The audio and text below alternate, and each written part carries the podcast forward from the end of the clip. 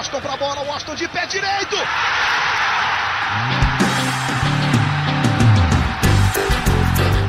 Está entrando no ar o podcast. Sabe de quem? Do Fluminense! Do Flusão, do tricolor das Laranjeiras. É o GE Fluminense.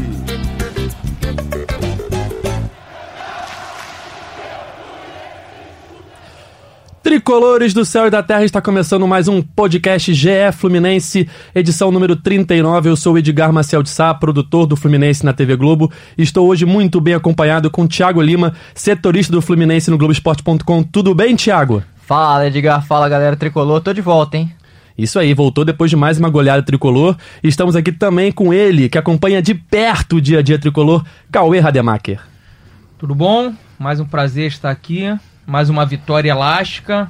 Vamos debater aí esse time que ainda não me convence. Por que não te convence, Cauê? Um time que é, acabou sendo eliminado da Sul-Americana na primeira fase, acho que é a grande decepção é, para a torcida tricolor nesse início de ano, mas depois de um, alguns jogos, o Odair parece estar encontrando o time, fez mudanças na equipe, é, fixou o Hudson e o Iago ali na volância e nos últimos jogos vem fazendo muitos gols e vitórias. O Fluminense tem pego esses times pequenos, tem vencido bem tá fazendo o que tem que fazer. Goleio Madureira, goleio Rezende.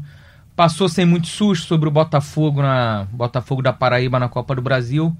Mas eu ainda acho que esse time vai sofrer muito no brasileiro ou nas fases para frente da Copa do Brasil, principalmente por causa do meio-campo.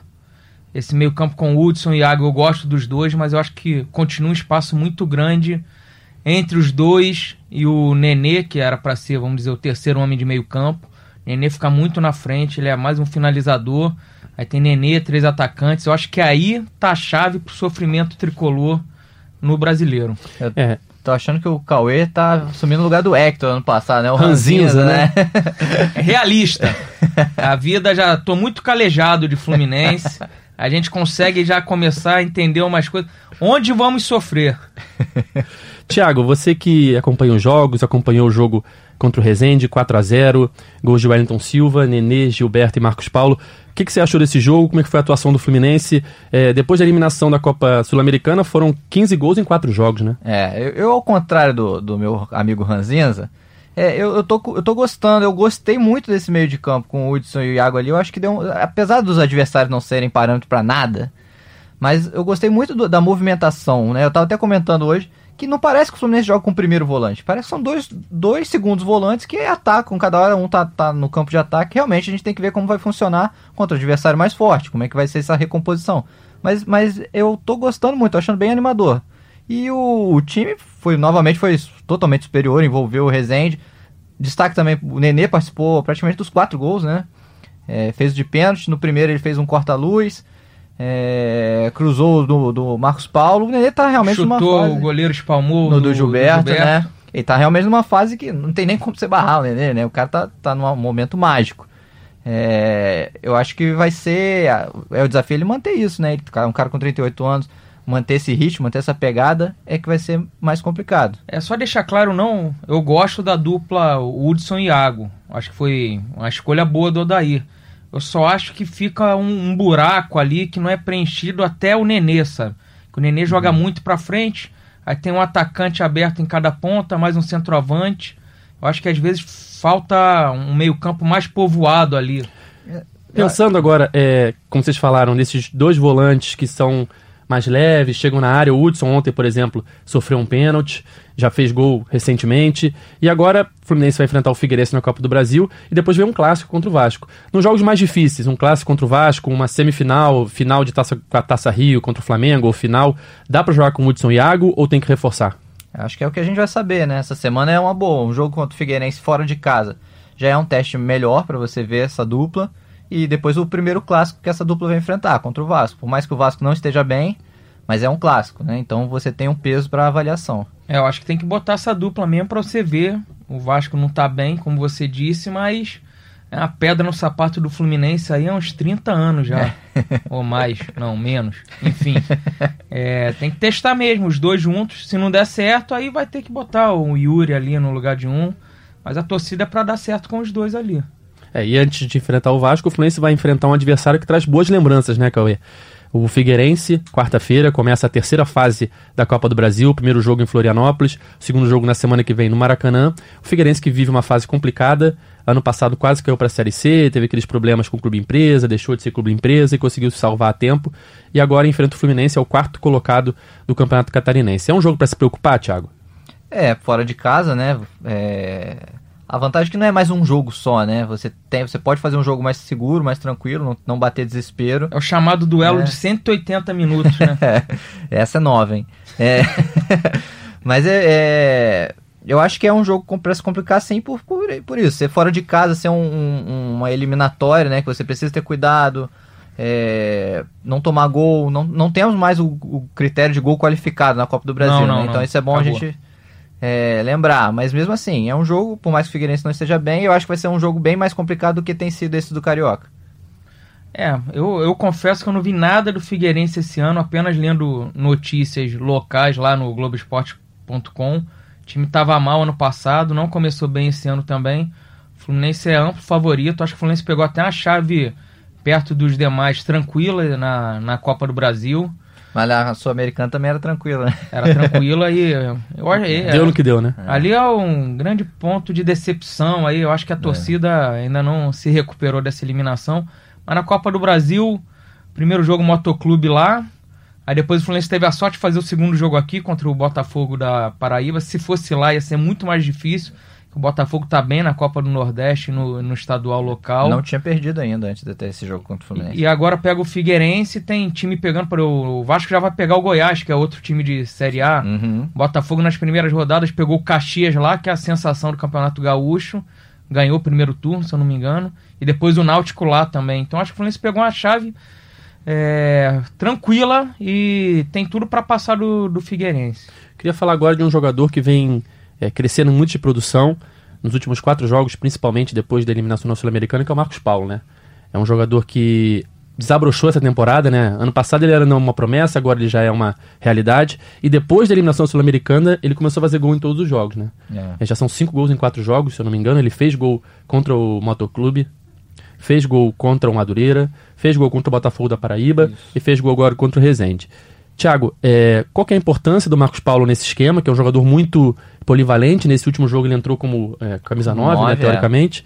E é um jogador que agora, com essa questão da, da, da cidadania portuguesa, já tá- tá- vai ser convocado né, novamente. Isso, isso, tá convocado. É, como é que tá essa situação e qual que é a importância dele É. no esquema para você hoje? Ah, ele é o coringa desse time aí, né? Ele pode fazer qualquer função ali na frente, tanto de 9 como de beirada, por mais que ele não goste, ele, ele fala que ele não se sente tanto assim à vontade na beirada, mas ele faz, é importante até pra ele poder aprender a jogar em outra função, e joga também como meia na função do Nenê, como ele já fez. É, ontem pela primeira vez não teve o Evanilson, né, a sua dupla, que vem indo bem, mas ele foi bem como 9 também, igual, deixou o seu, o importante pra camisa 9 é fazer gol. É, eu vejo ele como um, um- junto com o Nenê, a sensação do Fluminense nesse início de ano. Convocação, ele tá convocado já para a seleção sub-19 de Portugal. É, o Fluminense já, já conseguiu manter ele ano passado e das cinco convocações, se eu não me engano, duas ou três o Fluminense conseguiu con- conversar com a Federação Portuguesa, ele ficou, vinha sendo usado, é, mas dessa vez ele deve ir, deve ir para jogar lá, então vai desfalcar o Fluminense. Tanto que o pedido do Fluminense dessa vez não é nem para ele ficar, e sim para ele atrasar um pouco a apresentação e não perder o jogo da volta da Copa do Brasil. Ele enfrentar o Figueirense, porque ele teria que se apresentar lá dia 16, mas aí ele fica para jogar contra o Figueirense e só depois ele vai. Na aí, semana que vem já. né? na semana que vem já. E aí ele só perderia os dois últimos jogos da Taça Rio, da fase de, de grupos, que é contra o Macaé e o outro agora eu esqueci, não sei se Volta Redonda, esqueci o Volta outro. Redonda. Volta Redonda, não é isso? Isso. Esses aí pode perder, né? não, tem a questão da pontuação geral, né? É, mas se você não conseguir ganhar do do Volta Redonda do Macaé sem o Marcos Paulo também, não. Eu acho ele disparado o melhor jogador do Fluminense, do elenco ali do time titular. Eu gosto muito do, do Marcos Paulo. Achei ele muito diferenciado, uns passes que ele dá, visão de jogo. Ontem mesmo teve um lance que tinha uns dois ou três zagueiros em cima dele, ele dá uma levantada na bola, consegue se, se livrar ali no primeiro tempo. Acho ele muito bom. Eu acho que ele tem que jogar como ele jogou ontem, ali de, de nove.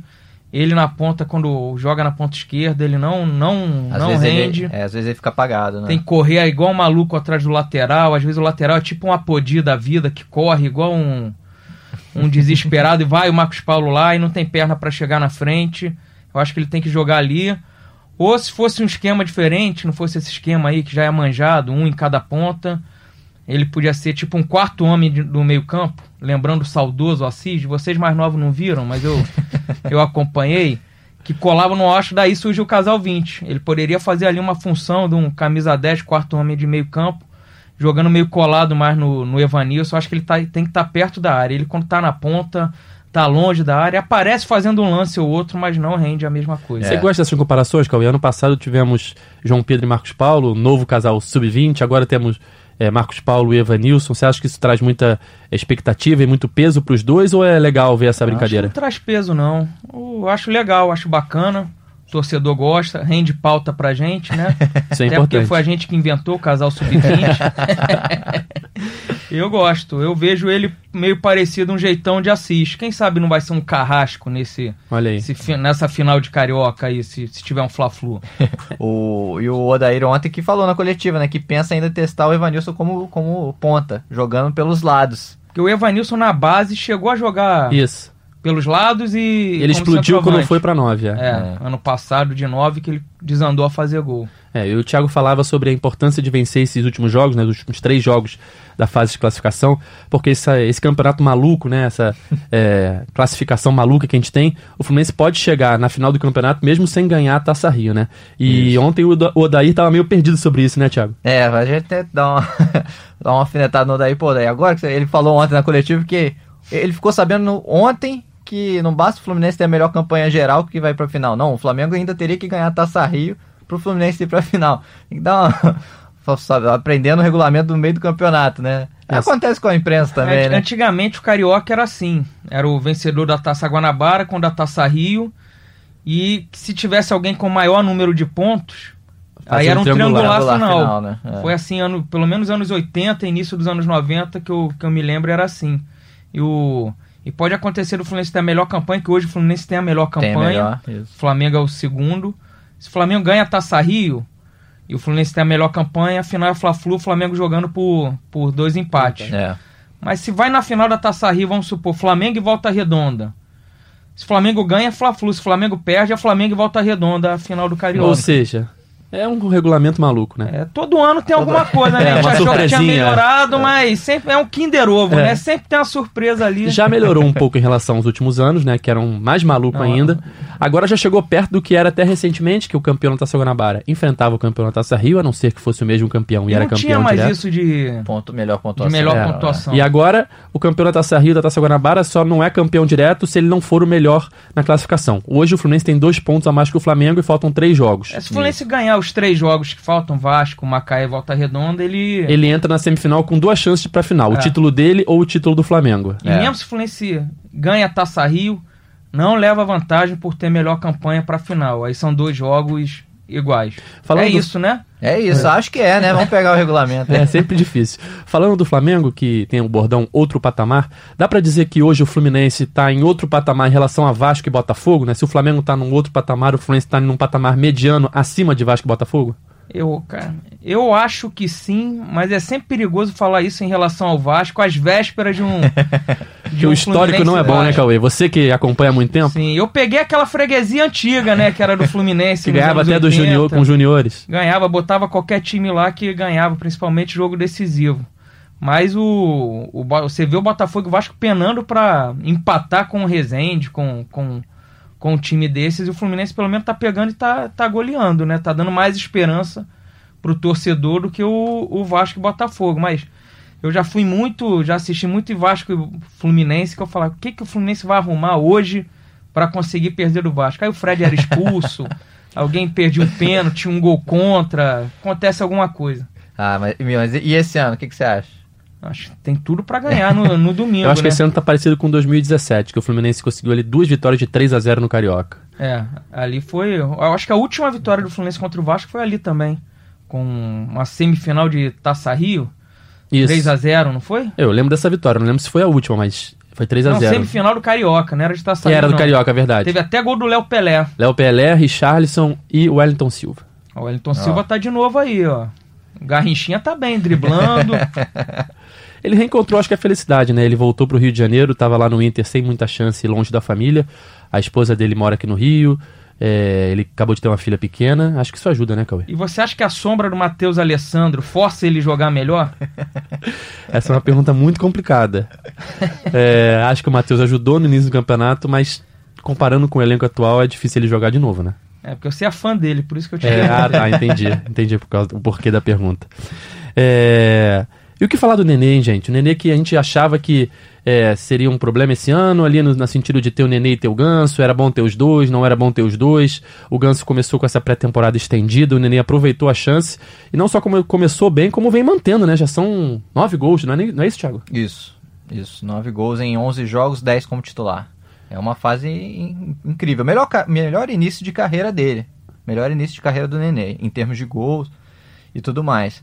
É, e, e domingo teremos ele reencontrando o Vasco, né? O clube que ele voltou a jogar quando ele voltou pro Brasil. É, queria ver se esse jogo com o Figueirense eu acho que vai ser bom pra analisar o Nenê também, por ser fora de casa, a Copa do Brasil, já na terceira fase.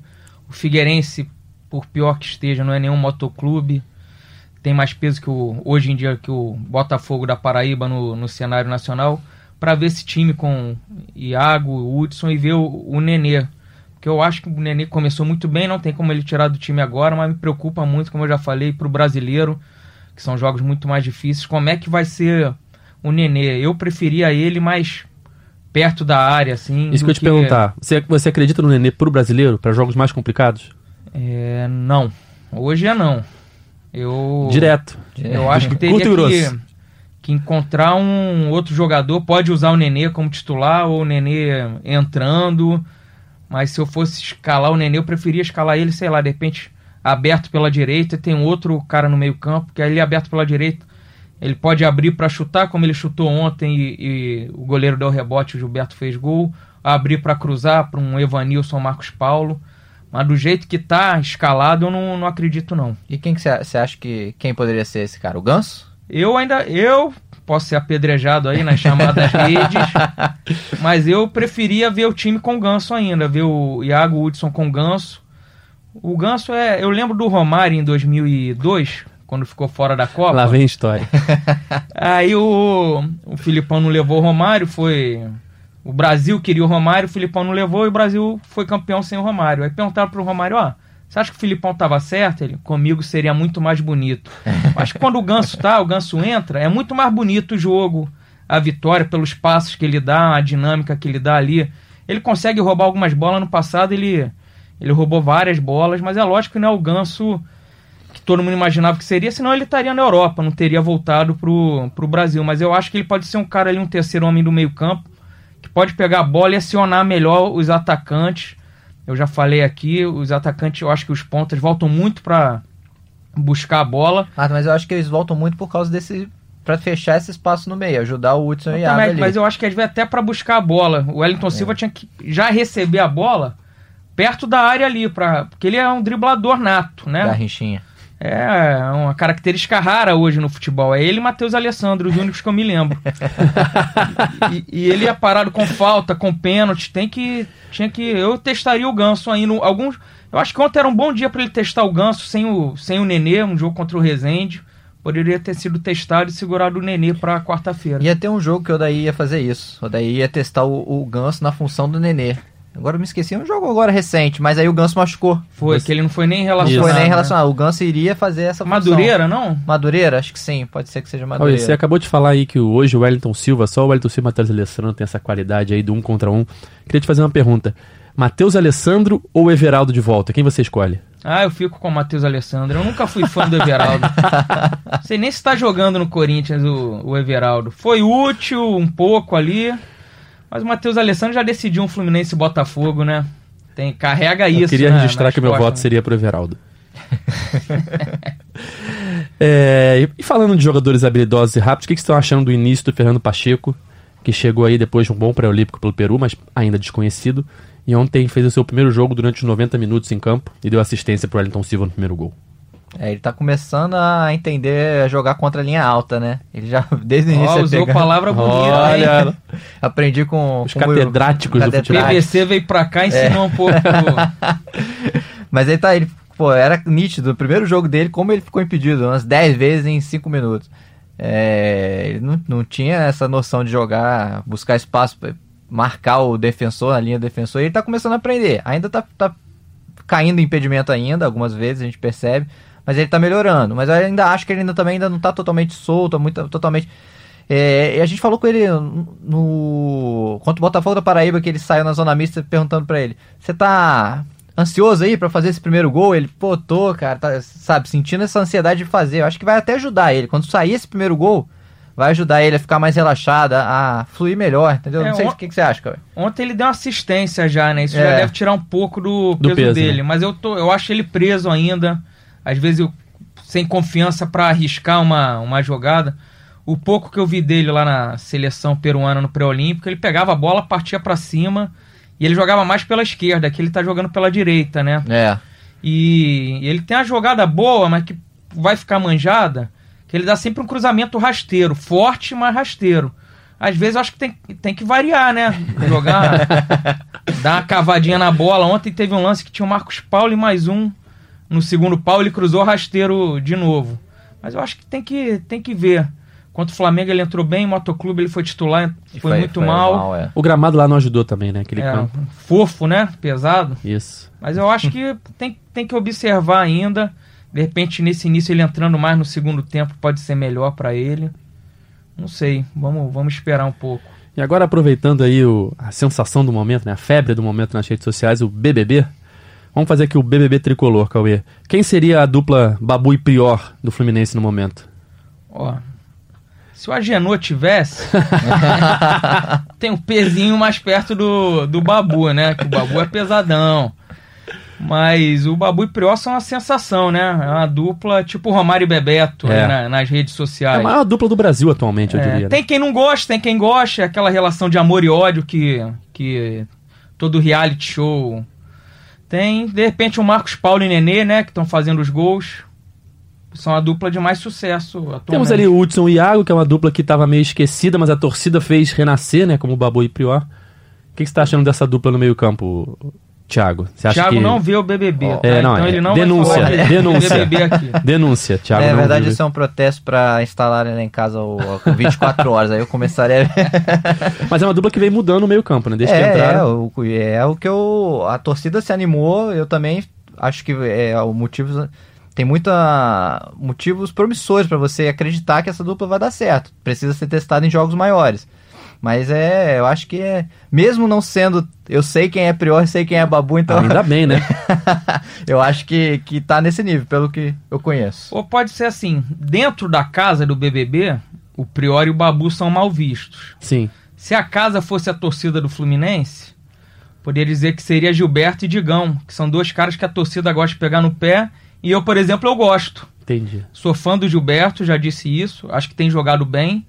Mas qualquer erro, o Gilberto no Botafogo da Paraíba deu um erro, já, já Gilberto, surgiram vaias. que chegou a 10 gols, é o lateral com mais gols pelo Fluminense na década.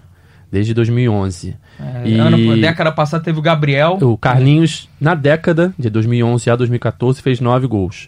O Carlinhos, pelo Fluminense, de 2010 em diante, tem mais gols. Mas o Gilberto já tá chegando nele. A década começa em 2011, 2011. né? A gente aprendeu na escola. É isso. Tem muita gente que não sabe, mas é. Sabe? E eu, eu não desgosto do Digão como boa parte Contra desgosta o também, Botafogo não. da Paraíba, ele foi muito bem, na minha opinião. O meu amigo Marcão, que, que nos ouve sempre, vai, vai querer me agredir quando me encontrar, mas eu, tá vindo aí. eu não acho o Digão essa temeridade toda que o torcedor. Eu, eu prefiro a zaga Nino e Matheus Ferraz. Mas não acho o Digão, oh, o Digão vai jogar, que horror. Você pode questionar, renovaram por três anos e tal, mas não acho ele assim, não. Eu elogiei ele depois do jogo Botafogo Paraíba também no O Twitter. Marcão vai te Falei, pegar, falei, hein? ó, podem me cornetar, mas gostei do Digão. Como é que foram foi os só, não, foi só corneta, cara. foi só marretada. Tem sempre alguém que o torcedor tem que pegar no pé, né? No time. Aí, ano passado era o Lucão do Break que mal jogava, né?